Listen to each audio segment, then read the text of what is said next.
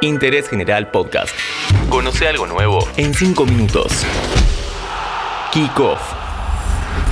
Este podcast lo presenta la licenciatura en Comunicación Periodística de la Universidad Católica Argentina.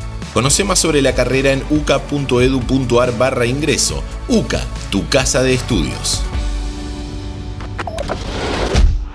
Hola, ¿cómo están? Mi nombre es Diego Celonca y les doy la bienvenida a un nuevo podcast de interés general. En este caso, conoceremos todo lo que rodea a una de las canciones más hermosas de todos los tiempos, el himno de la Champions. En 1727, el músico barroco alemán Georg Friedrich Handel compuso un conjunto de cuatro himnos llamados himnos de coronación. Esto se debió a la coronación de Jorge II de Gran Bretaña. Para realizarlos, tomó como base textos de la Biblia del rey Jacobo. Pasaron 265 años hasta que en 1992 la UEFA eligió a Tony Britten, compositor británico, para adaptar uno de aquellos himnos compuestos por Handel, Sadok the Priest.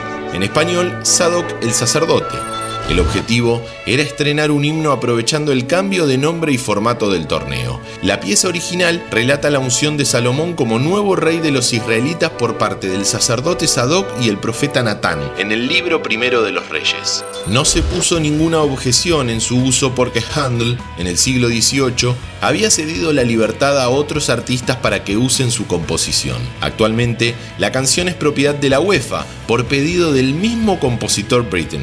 La Champions 1992-93, en la cual se estrenó la canción, tuvo varias particularidades para resaltar, además de la presentación del nuevo himno.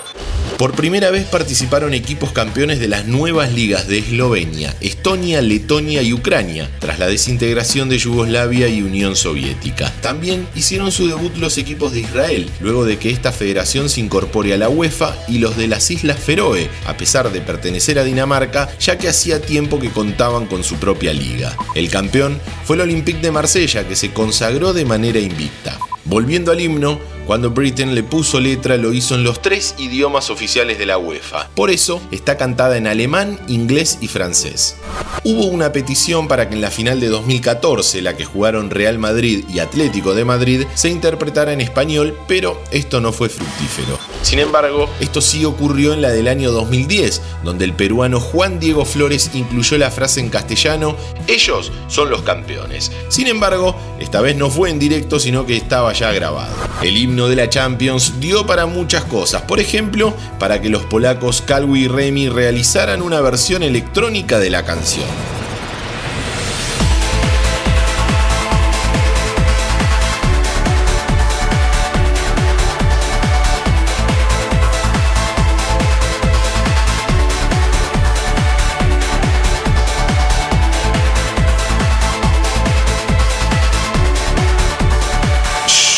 Bueno, volvamos. A criterio del podcastero, un espanto.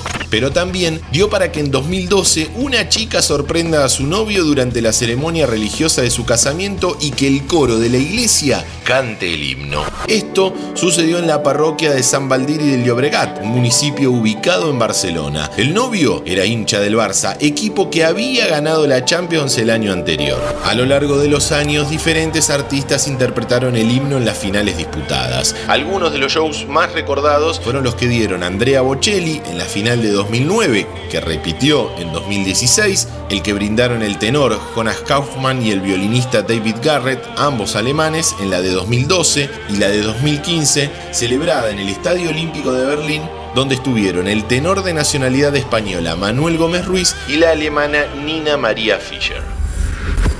Antes de una última recomendación, les recuerdo que este podcast lo está presentando la licenciatura en Comunicación Periodística de la Universidad Católica Argentina. Conoce más sobre la carrera en uca.edu.ar barra ingreso.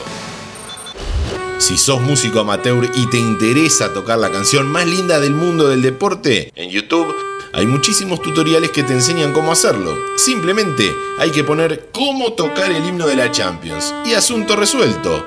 The Champions.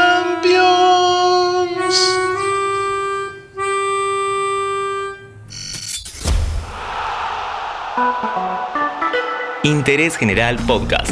Encontrarnos en Spotify, en Instagram y en interésgeneral.com.ar.